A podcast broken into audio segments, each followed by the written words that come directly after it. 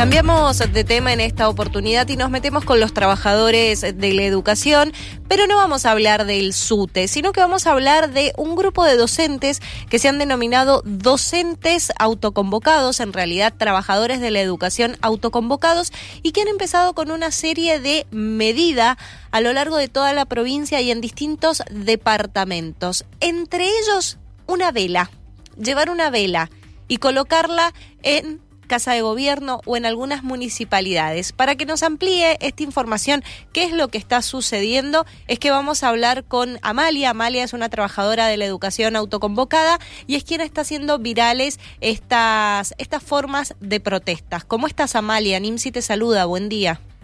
Hola, buen día, Nimsi. Buen día. Bueno, Amalia, comentanos eh, quiénes componen esta, esta agrupación trabajadores de la educación autoconvocados que han dejado en claro que no están en representación del SUTE. Bien, nosotros a partir de, marzo hicimos ya una convocatoria que, bueno, no tuvo mucha repercusión y hoy nuevamente, viendo la situación económica de muchos compañeros que realmente la están pasando muy mal, muy mal y lo sabemos por la inflación y demás, decidimos nuevamente, y bueno, eh, en particular también, eh, salir a las calles. Esa es la idea de los docentes autoconvocados, salir a las, a las calles y mostrar a la sociedad lo que estamos viviendo, como docentes, como trabajadores, como ciudadanos de una sociedad. Y por eso empezamos a, a, a mostrarnos en las calles. A, también, bueno, la idea es seguir haciendo videos, viralizando la situación que en general, bueno, lo vivimos todos, ¿no es cierto? En este gobierno de Suárez y anterior de Cornejo, que ha hecho muchos ajustes en la educación. En mi caso, por ejemplo, eh, al cerrar el señor Cornejo un montón de cursos, eso hizo peregrinar a distintos docentes que en la actualidad en el nivel secundario, yo trabajo en seis escuelas y lo mío es fácil. Hay gente que trabaja en diez escuelas, en dos escuelas, porque el señor gobernador de ahora y el anterior se encargaron de ir cerrando escuelas cuando sabemos que se necesitan más escuelas.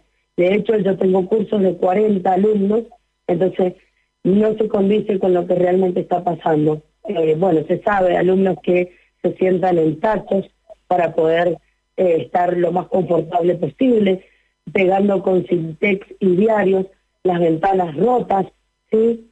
Entonces, eh, por eso eh, también pedimos a la sociedad y a nuestras familias que están acompañando, mi mamá, mi papá, mis hermanos se han conmovido por la situación, eh, que realmente hay docentes que son, la mayoría del cuerpo docente somos mujeres y sostenemos familias. Entonces, estamos pasando hambre, literal, así te lo digo. Entonces, por eso, como no nos sentimos representadas por el SUTE, representadas por el SUTE, hemos optado también nosotras, nosotros por salir a las calles y movernos mucho más que el SUTE, que eh, plantear medidas como más tibias, le decimos nosotros. Ahora, eh, Amalia, eh, vos sos de acá del Gran Mendoza, las escuelas las tenés acá en el Gran Mendoza. Sí, en, sí, en Guaynabel, en Cruz, en Las Heras y en Capital. Sos profesora de secundaria, calculo, sos la denominada profesora. Sí la, la, profesora taxi. ¿Sos denominada como la...? Hace 17 años que trabajo como, como docente y así todo, 17 años que yo ya tendría, a partir de junio empiezo a cobrar el 80%, escucha el 80% más de mi sueldo y así no me alcanza. Y por eso yo también no tengo vergüenza en decir que limpio casas particulares para llegar a fin de mes, que voy a la feria, acá en la calle Independencia, para poder llegar a fin de mes y no me alcanza, que estoy haciendo un montón de otras actividades para poder llegar a fin de mes. Y que ese no es el tema, porque nosotros los docentes somos muy trabajadores, no le tenemos miedo al trabajo. El tema es que ese extra que yo eh, eh, estoy haciendo en otros lugares debería alcanzarme para hacer cualquier otra actividad, no sé, para cambiar, para renovar mi casa, para comprarme un vehículo o cambiarlo en lo posible por uno más nuevo, porque el que yo tengo ya no me da, ayer se me paró, por ejemplo, y no para sobrevivir, porque el sueldo de un docente y de muchos trabajadores es para sobrevivir. Bueno, y ahora, por ejemplo, esta, esta vigilia, estas medidas de fuerza que tomaron, ¿en qué consisten? Sabemos que hay días específicos que van a hacer vigilia en Casa de Gobierno, en municipalidades. Comentanos un poco la metodología. Bueno, la metodología que se decidió entre los compañeros que, que tuvimos en la asamblea vía fue ir a los distintos municipios, ¿sí? Eh, que los municipios sepan que y que llamen al señor gobernador y vean que hay porque para ellos somos locos, locas, exagerados, que hay otros trabajadores que la pasan mucho peor que nosotros y que nosotros tenemos que agradecer que tenemos trabajo. Bien, entonces frente a todas esas, esas situaciones de maltrato, de explotación por parte del gobierno de trabajo precario, decidimos salir a las distintas municipalidades, casas de gobierno, con carteles, hacernos oír, a sumar gente también. Eh, también vamos con velas, por supuesto, como un eh, tema simbólico, también pensamos ir al SUTE para hacer un abrazo simbólico eh, y que el SUTE se comprometa realmente en trabajar con lo que necesitan sus afiliados. En el caso mío, yo soy afiliada y delegada. Y después también eh, vamos a hacer una marcha y la idea es terminar con un masivo adhesión, pero fíjate vos, no paro porque muchos compañeros no podemos bancarnos un paro por el tema del ITEN aula, entonces pensamos hacerlo, tomarnos un 59. Esa es la idea. Terminar con un 59 masivo para que no corran los descuentos y, y poder asistir a una manifestación con la mayor cantidad de, de profes. Por ahí cuando se habla de la educación surge el tema de decir, eh, ay, bueno, van otra vez al paro, ay, bueno, esto, ay, bueno, y, y, todo en contra siempre de medidas de fuerza que suelen tomar los trabajadores de, de la educación.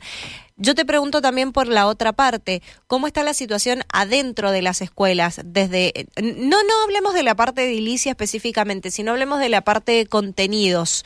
Eh, se han dado a conocer últimamente eh, el tema de la comprensión lectora, eh, el tema de las pruebas a aprender, etcétera, etcétera, y no han dado muy bien en la provincia de Mendoza. Vos como docente adentro de un aula de nivel medio, ¿cómo ves la situación de los estudiantes?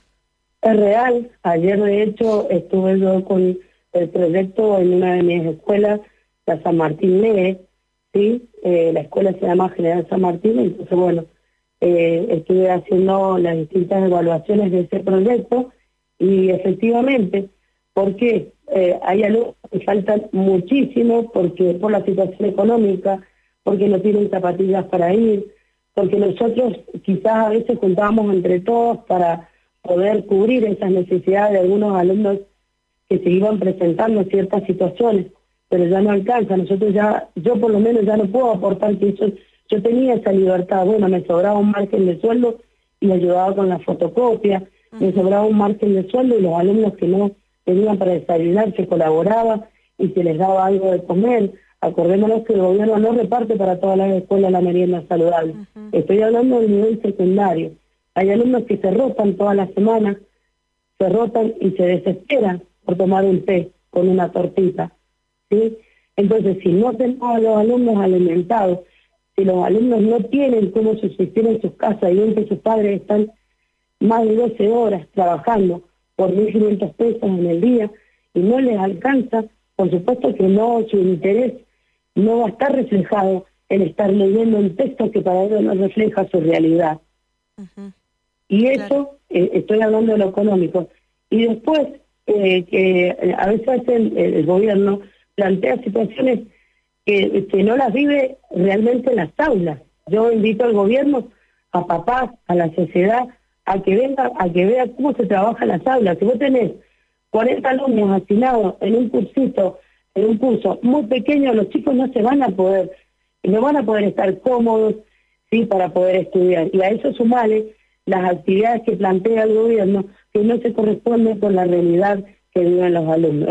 Y sí, efectivamente, los alumnos están saliendo de quinto año sin leer, sin, sin leer como corresponde, sin comprender texto, que eso es básico para la vida en general, más allá de un, eh, un, perdón, un estudio superior o un trabajo.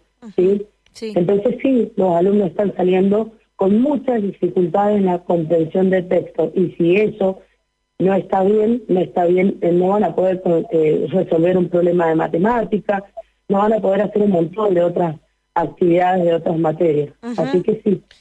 Amalia, ¿tenés miedo por parte de, del gobierno, por parte del SUTE? Viste que los docentes por ahí suelen decir... yo no soy hipócrita en esto porque una de las cosas que a mí me caracteriza es que no soy hipócrita. Y sí, efectivamente hay un rumor que está corriendo, que nos llegó, en que eh, los policías, cuando nosotros nos manifestemos en casa de gobierno y no estemos representados por el SUTE, eh, vamos a ser sancionados con la posibilidad de dejarnos cesantes. Y esto hace que, por supuesto, toda esta movida eh, merme. Yo estoy un poco jugada ya, porque, bueno, yo ya he realizado videos, pero a ver, bueno, me quitan el título o me inhabilita por X cantidad de tiempo. Sí, sabemos que no es posible tampoco, sabemos que no es posible de la noche a la mañana que se haga eso. Sí, por supuesto que yo daría batalla, ¿no? Eh, para que no pase eso, pero sí, son eh, están corriendo rumores de que si nos seguimos juntando en los distintos municipios, eh, nos pueden eh, dejar cesantes. Acordate que estamos en, en, movimiento, hay gente que quiere titularizar, que son suplentes. Yo ya titularicé, pero recién supuestamente se va a hacer efectivo en agosto, en agosto pero el gobierno, como siempre, va cambiando la fecha, primero dijo en febrero del año pasado, ahora dice que en julio, el 15 de julio, ahora cambió la fecha nuevamente al primero de agosto, y así seguimos, con una incertidumbre total, porque yo pasaría de trabajar de seis escuelas, pasaría a trabajar en dos escuelas, imagínate el cambio que sería para mi vida y mis tres hijos, y uno de ellos tiene discapacidad. Entonces también a mí me llega de cerca el tema de la obra social, que está vaciada, que está fundida, y que los prestadores que deberían corresponder no lo hacen porque eh, está, fundida. Social. ¿Cuánto te cubre, cuánto te cubre por por tu hijo con discapacidad? ¿Está, ¿Están pagando lo que corresponde, el tema del transporte? No, no están pagando lo, que corresponde. Por ejemplo, el nomenclador nacional, eh, en cuanto a discapacidad, para una maestra integradora está pagando arriba de los 34 mil pesos. Y acá la provincia, como no se quiere adherir a pesar de que hay una ley que dice que debería hacerlo, la obra social OSEP solo cubre, pero para que tengamos un ejemplo, 24 mil pesos, que recién empezó a cubrirlo a partir de febrero de este año. El año pasado, en diciembre, era 13 mil 330 pesos. ¿Qué docente, yo como docente, veo una docente que va a estar a cargo de mi hijo dentro de las aulas, puede trabajar con 24 mil pesos. Claro. Eh, entonces ahí ves un desfasaje de más de 10 mil pesos entre la obra eh, sociales nacionales y la obra social nuestra OSEP. No lo cubre. Entonces yo de mi bolsillo tengo que pagarle a la maestra y por eso también mi desesperación. ¿sí? Eh, porque muchos nos tildan de desesperados, de individualistas, porque no estamos agrupados junto con el sindicato. A ver, no, no es así. El, sindicato es mío, como de todos los trabajadores. Yo soy parte del, sindicato y este año me eh, solidaricé con varios compañeros y ahora soy delegada, cosa que nunca lo hice en mi vida, porque creo que las cosas sí realmente se pueden cambiar si participamos. Entonces, frente a eso, yo el, viernes a las seis y media, el SUTE propuso una marcha de las antorchas. Yo voy a ir a la marcha de las antorchas, pero con mi cartel. Claro, docente autoconvocada. Claro, claro, claro. Bien. Bueno, Amalia, eh, ¿cómo hacen si nos están escuchando otros docentes para comunicarse con vos? Eh, que me busquen por las redes sociales.